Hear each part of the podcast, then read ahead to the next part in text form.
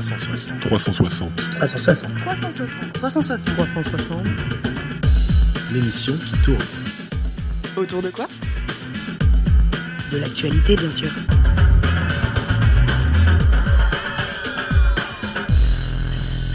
Bonsoir à toutes et à tous et bienvenue dans cette nouvelle édition de 360, l'émission qui fait le tour de l'actualité. Alors ce soir nous avons décidé de faire une émission spéciale écologie. Nous commencerons tout de même par le Flash Info qui nous sera présenté par Valentin. Bonsoir Valentin. Bonsoir Colline, bonsoir à tous. Puis nous passerons directement au thème qui nous préoccupe tous en ce moment, à savoir le dérèglement climatique. Nous commencerons cette édition spéciale avec Fabien qui reviendra sur la grande question des voitures électriques. Bonsoir Fabien. Bonsoir Colline, bonsoir à toutes et à tous.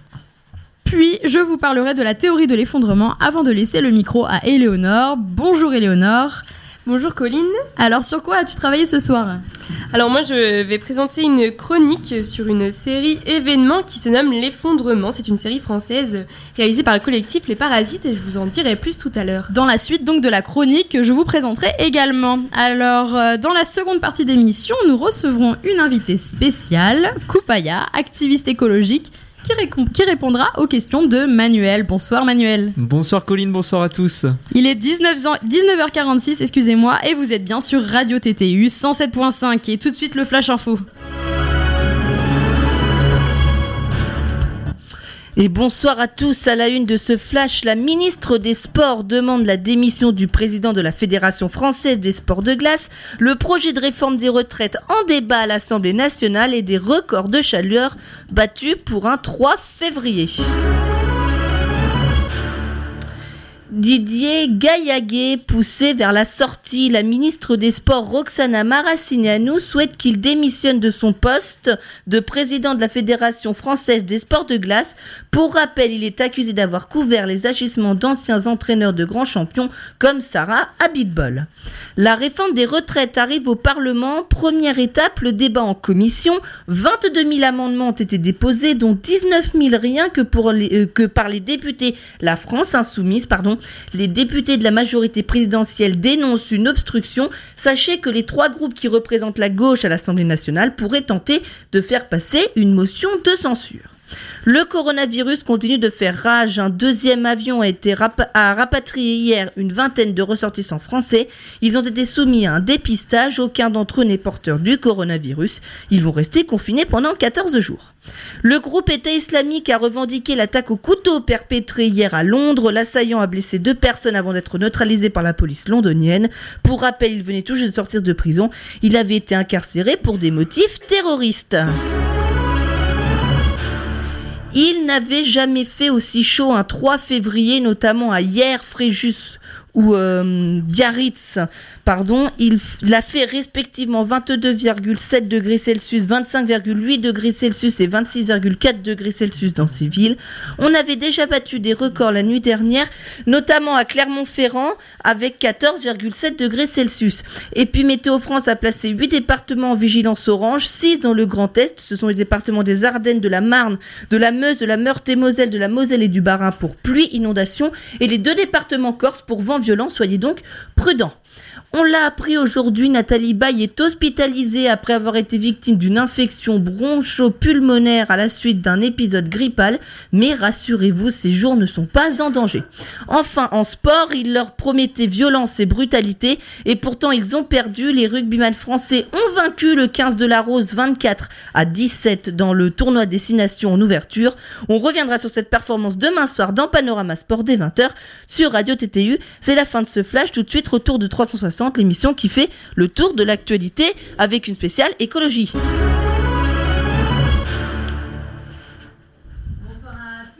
Tous auditeurs peut-être qui nous rejoignaient. Tout de suite, nous commençons la spéciale écologie avec donc un jingle spécial.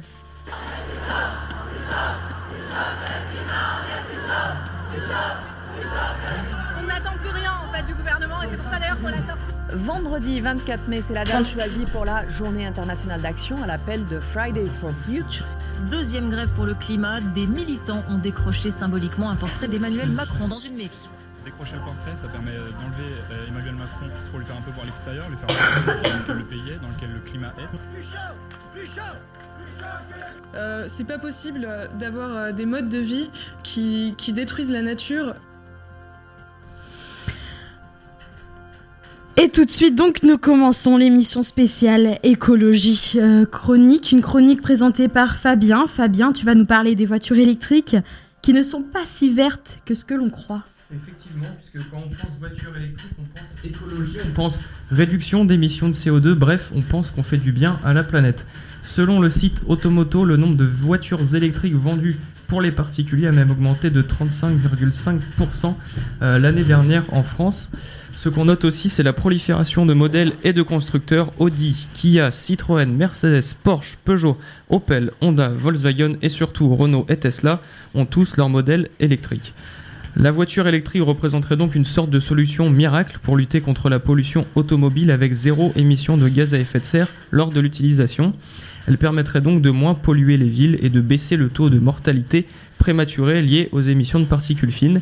Pour rappel, 38 000 morts prématurées ont été recensées dans le monde en 2015 à cause de ces émissions. Certes, pas d'émissions de CO2, mais alors qu'en est-il des batteries? Eh bien, c'est là que ça se complique. hein. Pour les voitures électriques, les batteries qui alimentent ces moteurs sont hyper polluantes. Elles sont fabriquées avec du lithium et du cobalt, deux métaux rares et épuisables et donc non renouvelables. Les conditions d'extraction du cobalt et du lithium posent aussi beaucoup de problèmes. Ils sont extraits dans des mines en Asie, en Afrique et en Amérique du Sud. Les conditions de travail sont dangereuses et mettent en jeu la vie de celles et ceux qui y travaillent. Ces extractions polluent aussi les sols et les nappes phréatiques alentours, rendant l'agriculture impossible et l'eau impropre à la consommation. Et pour rappel, l'électricité utilisée pour recharger les batteries est issue à 75% du nucléaire, là aussi un gros point noir pour l'industrie automobile électrique. Alors merci Fabien. Euh, Colline, ce soir tu t'es attardé sur la question de la euh, collapsologie pardon, et ses controverses. Et oui, Manuel, depuis le mois d'août, la Terre vit à crédit. Nos ressources d'énergie s'épuisent et notre planète ne produit plus assez d'énergie pour nos besoins quotidiens. En 1972, Denis Middos prévenait déjà sur cette situation. Depuis longtemps, nous savons qu'une grand par- une grande partie de nos ressources sont finies et que l'utilisation de certaines peuvent entraîner notre perte. Et si la fin du monde était proche, c'est justement ce que pensent les collapsologues. On entend effectivement de plus en plus parler de la théorie de l'effondrement, mais en quoi ça consiste exa- exactement? Alors pour les collapsologues, notre civilisation industrielle devrait s'effondrer d'ici peu et entraîner avec elle la mort de plusieurs millions d'êtres humains. D'après le Premier ministre Édouard Philippe, c'est une éventualité. D'ici quelques années, les réfugiés climatiques seront plus nombreux, nous vivrons des coupures récurrentes d'électricité et d'eau, les habitants des littoraux français seront déplacés, les fonds de glace seront toujours plus denses et impliqueront des montées d'océans, nous connaîtrons des guerres civiles suite au pillage pour les denrées alimentaires, des centaines de milliers de personnes seront portées disparues, les voitures se feront plus rares. C'est une vision euh, plutôt pessimiste de l'avenir que tu nous présentes là. Oui, en fait, la majorité de la population n'aura plus accès aux besoins de base. La sécurité et l'alimentation seront une préoccupation constante. L'accès à l'énergie deviendra un luxe. La fin du monde serait donc proche. C'est sûrement le côté alarmiste de la théorie de l'effondrement qui empêche les médias d'en parler. Mais ce soir, j'ai justement décidé de vous en parler, non pas pour vous enfoncer, vous, citoyens honnêtes qui tentez de réduire votre bilan carbone, mais pour vous parler de cette éventualité. Éventualité qui est nuancée par le philosophe Jean-Pierre Dupuis. Invité dans le 6-9 de France Inter vendredi dernier, l'ancien professeur à Polytechnique a mis en garde les auditeurs quant au côté catastrophiste que cette théorie propose.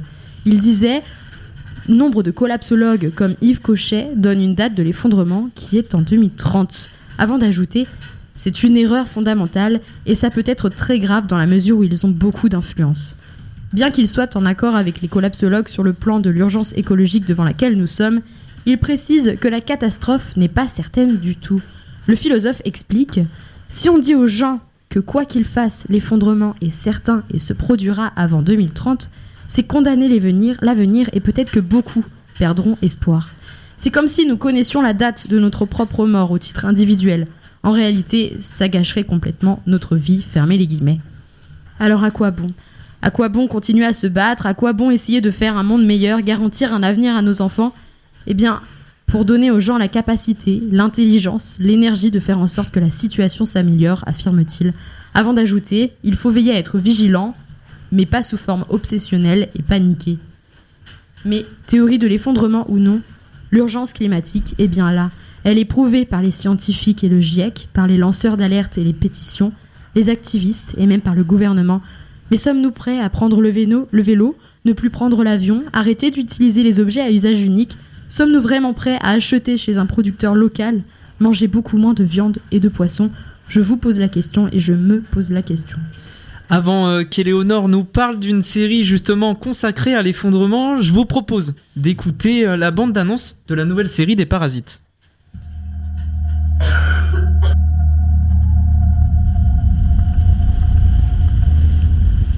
Nous allons vivre l'effondrement de notre civilisation. Et je peux vous dire qu'il n'y a aucune institution dans ce pays ou ailleurs qui n'est prête à, à affronter ce qui va se passer. Attends, Laurent, quand tu dis que le pays va être paralysé, ça veut dire quoi? C'est à cause des pénuries C'est quoi? Qu'est-ce qui se J'ai passe? pas les détails, mais c'est tout le système qui risque de se casser la gueule. seule loi ici, c'est la loi du marché. C'est maintenant. Après, ça sera trop tard. C'est la merde.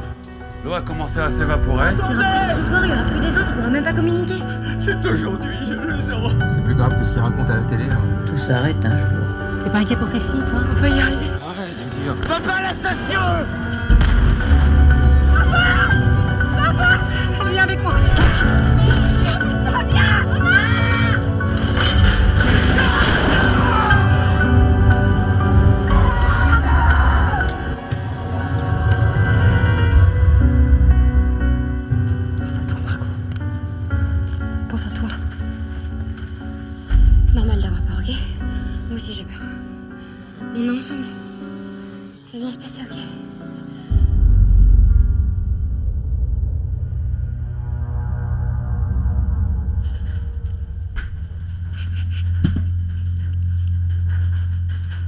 C'est une des séries événements de la fin d'année 2019. L'effondrement est une série française réalisée par le collectif Les Parasites. Elle présente une France tourmentée sans ressources primaires comme la nourriture ou l'énergie. Éléonore Pointeau, vous nous en dites plus? Effectivement, Colline, la série est composée de 8 épisodes. Ils sont filmés dans une société identique à celle dans laquelle nous vivons. Pour autant, les faits sont futuristes. En pleine crise, il n'y a plus de nourriture, d'essence ni d'énergie. Les individus recherchent par tous les moyens à se munir de ressources. L'ambiance est tendue du début à la fin de l'épisode. Le spectateur ne peut que retenir son souffle. Des bruits de manifestations, des hurlements, des émeutes ou encore des coups de feu, tout est en place pour faire tenir l'adrénaline. Une histoire apocalyptique, mais pas seulement. L'objectif des, ré- des réalisateurs est de montrer quel serait notre monde sans ressources. Chaque individu doit, doit survivre et cherche par tous les moyens à s'enfuir. L'image est effrayante, elle anticipe un monde qui semble très réaliste. C'est en renvoyant une image du monde d'ici 20 ou 30 ans que les réalisateurs veulent marquer les consciences. Et quelles sont les caractéristiques de ces épisodes? Tout à fait, chaque épisode correspond à un jour et à un lieu. Par exemple, dans l'épisode 2, c'est la station de service. L'ensemble de l'épisode est tourné dans une station où les individus se retrouvent pour demander de l'essence. Seulement, la monnaie d'échange n'est pas de l'argent mais de la nourriture. La station est euh, la situation est catastrophique et elle ne cesse d'empirer. La population panique et perd tous ses moyens. Ce sont les instincts primaires qui ressortent, comme la brutalité, l'égoïsme ou encore la peur. Les épisodes varient entre 17 et 22 minutes. Pour nourrir l'attention, ils sont filmés en plan séquence, c'est-à-dire qu'il n'y a pas de cut ou pas de montage avec plusieurs séquences. La caméra filme des acteurs du début à la fin sans faire d'arrêt.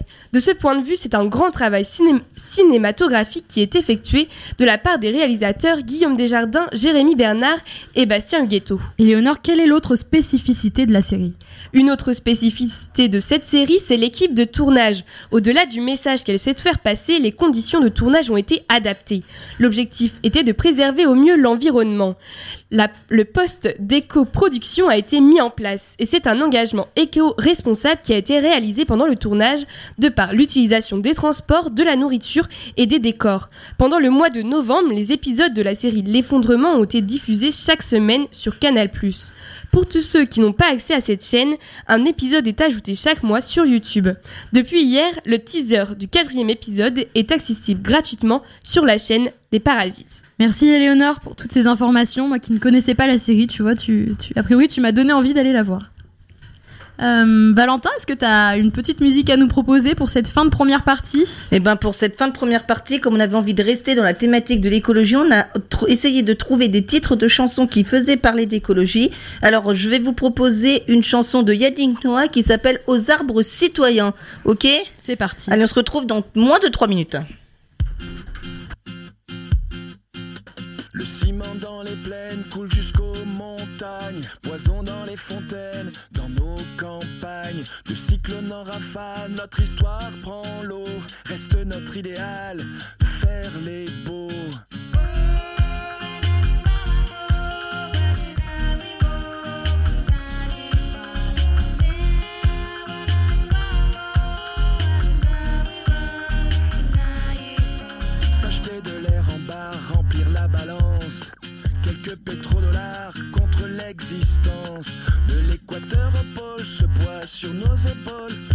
De squatteurs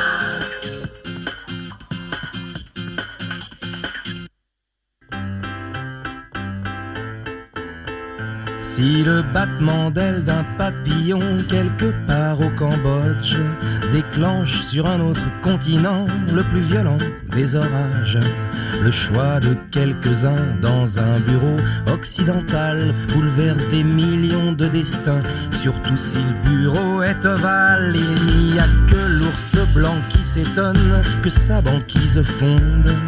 Ça ne surprend plus personne de notre côté du monde. Quand le financier s'enrhume, ce sont les ouvriers qui toussent. C'est très loin la couche d'ozone, mais c'est d'ici qu'on la perce. C'est l'effet papillon. Petite cause, grande conséquence. Pourtant jolie comme expression petite chose, dégâts immenses.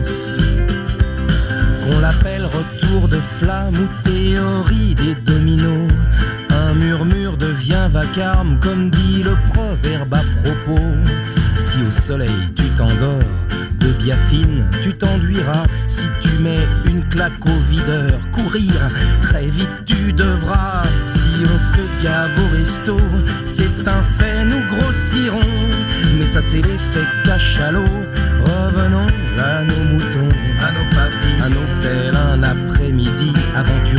conjugal, puis le coup de boule de son mari.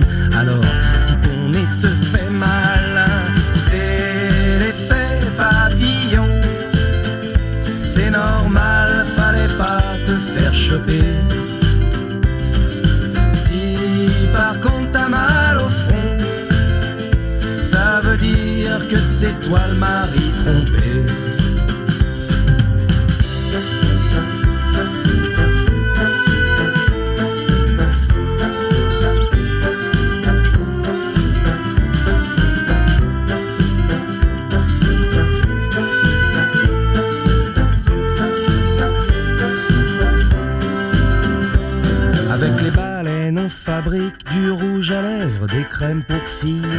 On achète ses cosmétiques, c'est au harpon qu'on se maquille.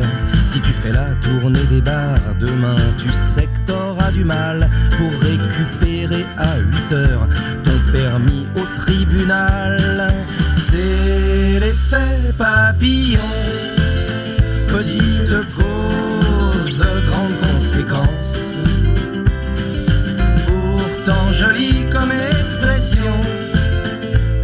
Petite chose, dégâts immenses. Le papillon s'envole, le papillon s'envole.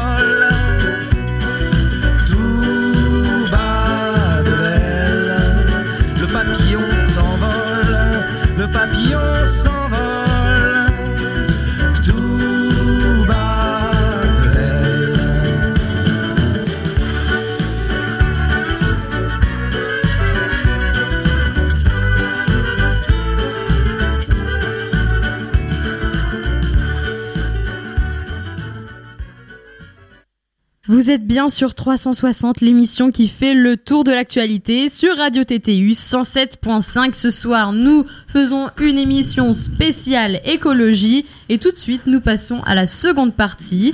Manuel, tu nous présentes l'interview avec Koupaya. Je te laisse le micro. Alors bonjour Koupaya, tu es euh, activiste euh, écologiste euh, de longue date, membre de l'organisation de Youth for Climate, originaire de Lorient. Bah, déjà par souci de transparence, j'aimerais préciser à nos rares auditeurs qu'on te connaît, tu es camarade de promotion avec nous en journalisme à l'IUT de Lannion.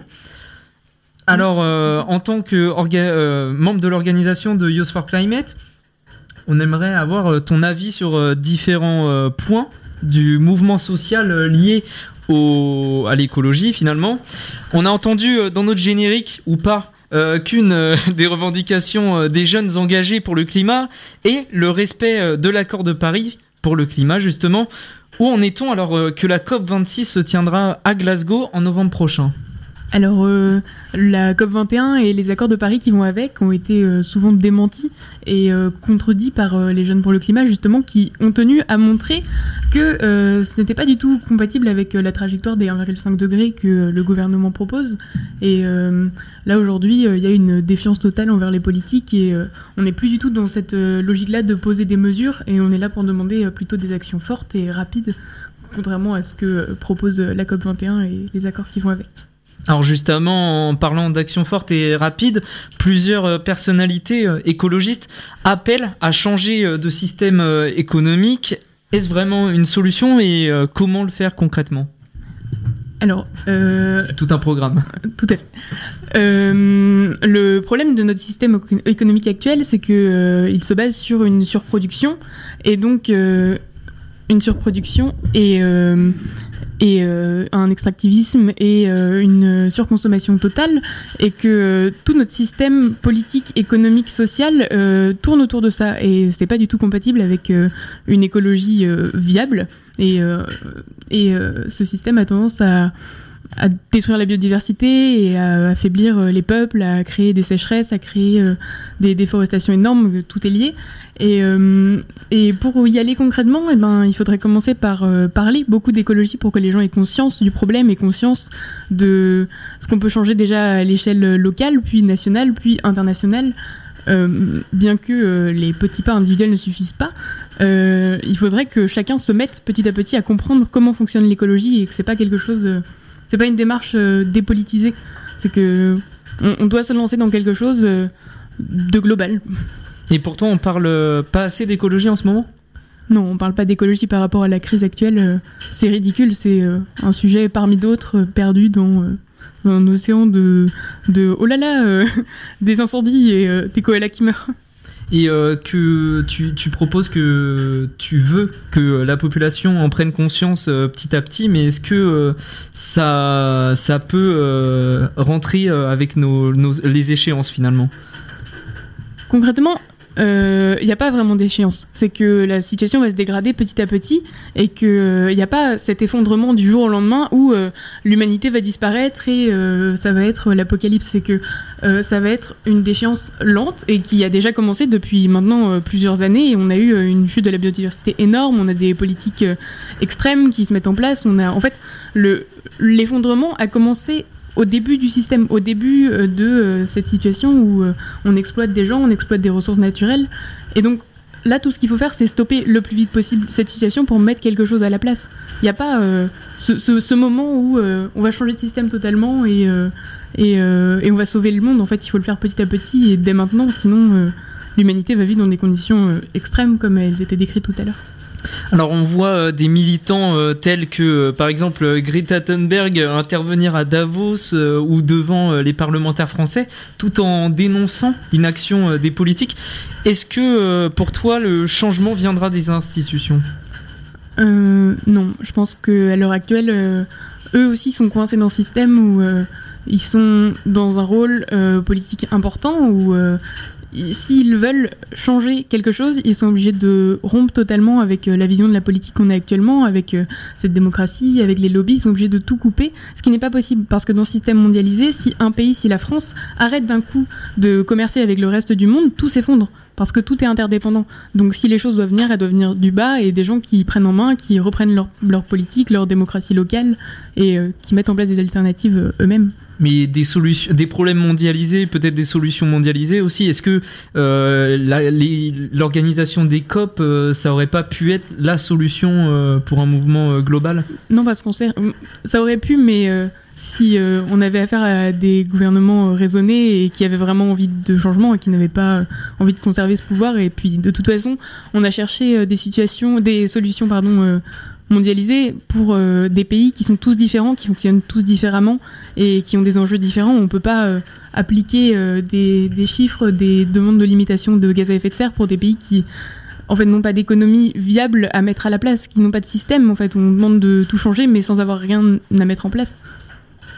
Alors on a entendu euh, Fabien tout à l'heure euh, nous parler de véhicules électriques qui sont promus par les pouvoirs publics, mais est-ce que euh, ce qu'on appelle les mobilités douces ne sont pas non plus une sorte de greenwashing au titre par exemple des trottinettes électriques en libre service qui posent peut-être problème avec par exemple les batteries? Si, si, bien sûr, les, les trottinettes Lime fonctionnent exactement comme les voitures électriques et en fait, ça a été récupéré par des startups et par des personnes qui voulaient faire du profit. Et c'est cette logique-là qui pose problème, c'est de vouloir faire du profit sur tout et n'importe quoi et qui perpétue euh, ce système de productivisme, de surproduction et de euh, d'extraction euh, de minerais rares et de gaz à effet de serre.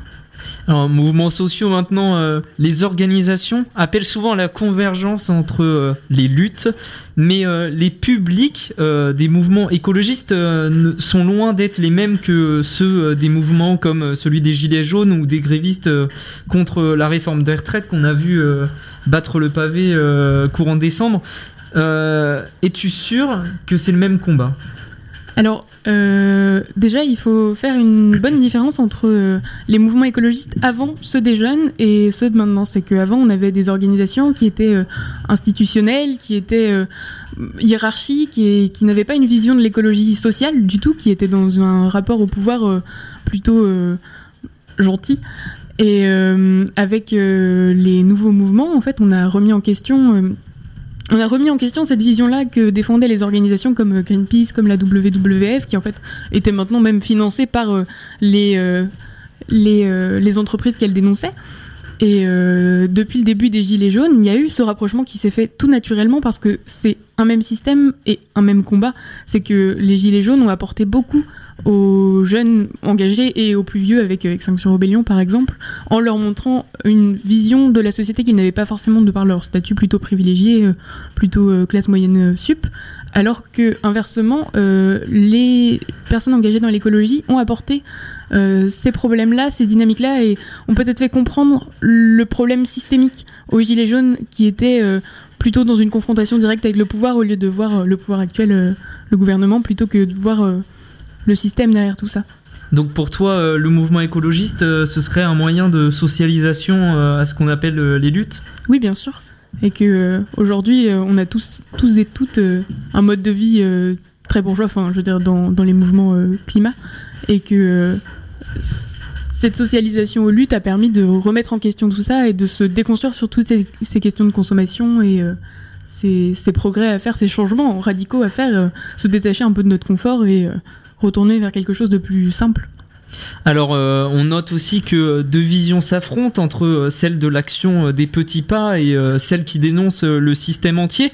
On note une dénonciation de plus en plus importante du fameux capitalisme dans le mouvement Youth for Climate que tu représentes parfois. Comment ça se fait et euh, n'as pas tu peur de faire fuir une partie des militants actuels?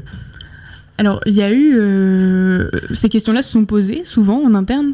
Et en fait, euh, le fait de dénoncer euh, ce système capitaliste dans les mouvements climat, euh, dont Youth for Climate par exemple, ne pose pas vraiment problème parce que c'est tellement une infime partie de la population qui a conscience euh, de tout ça.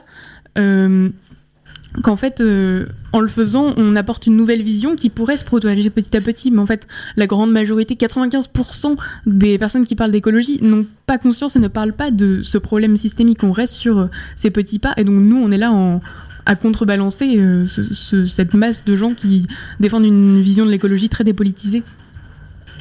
Et moi, j'ai une dernière question, Koupaya, pour toi.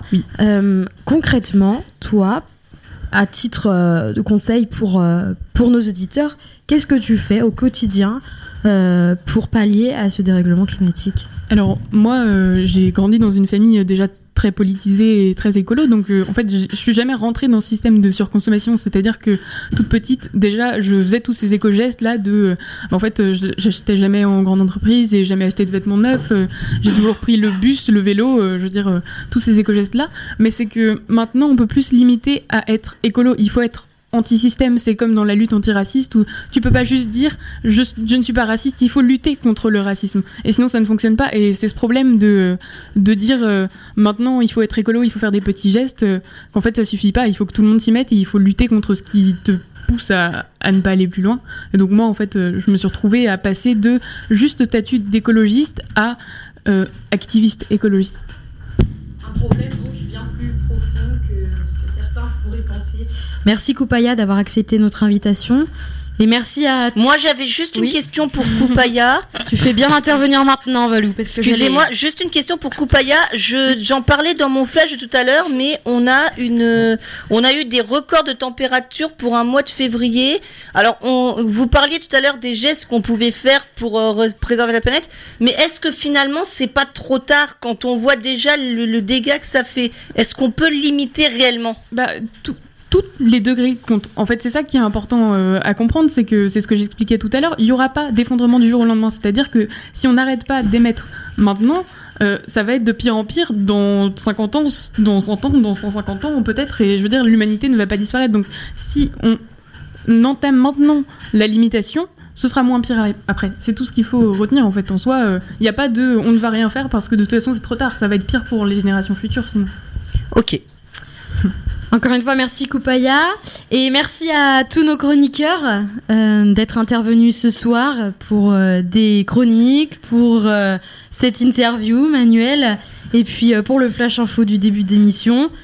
Voilà, merci à tous. Tout de suite, l'émission dédiée à la musique électronique, la Huge, en compagnie de Germain Tout de suite, tout et Hugo. suite. euh, Alors, bon. pas, pas tout Alors de tout de suite. suite, non, c'est à 21 21h. Donc, c'est dans mais 40 En fait, c'est la prochaine émission. Euh, à la semaine prochaine pour une nouvelle édition de 360, toujours autour de 19h30. En attendant, retrouvez-nous en podcast sur radiottu.fr et à très bientôt ici même au 107.5. Ciao, ciao, bonne soirée. Bonne soirée 360. 360. 360. 360. 360. 360. L'émission qui tourne. Autour de quoi? De l'actualité, bien sûr.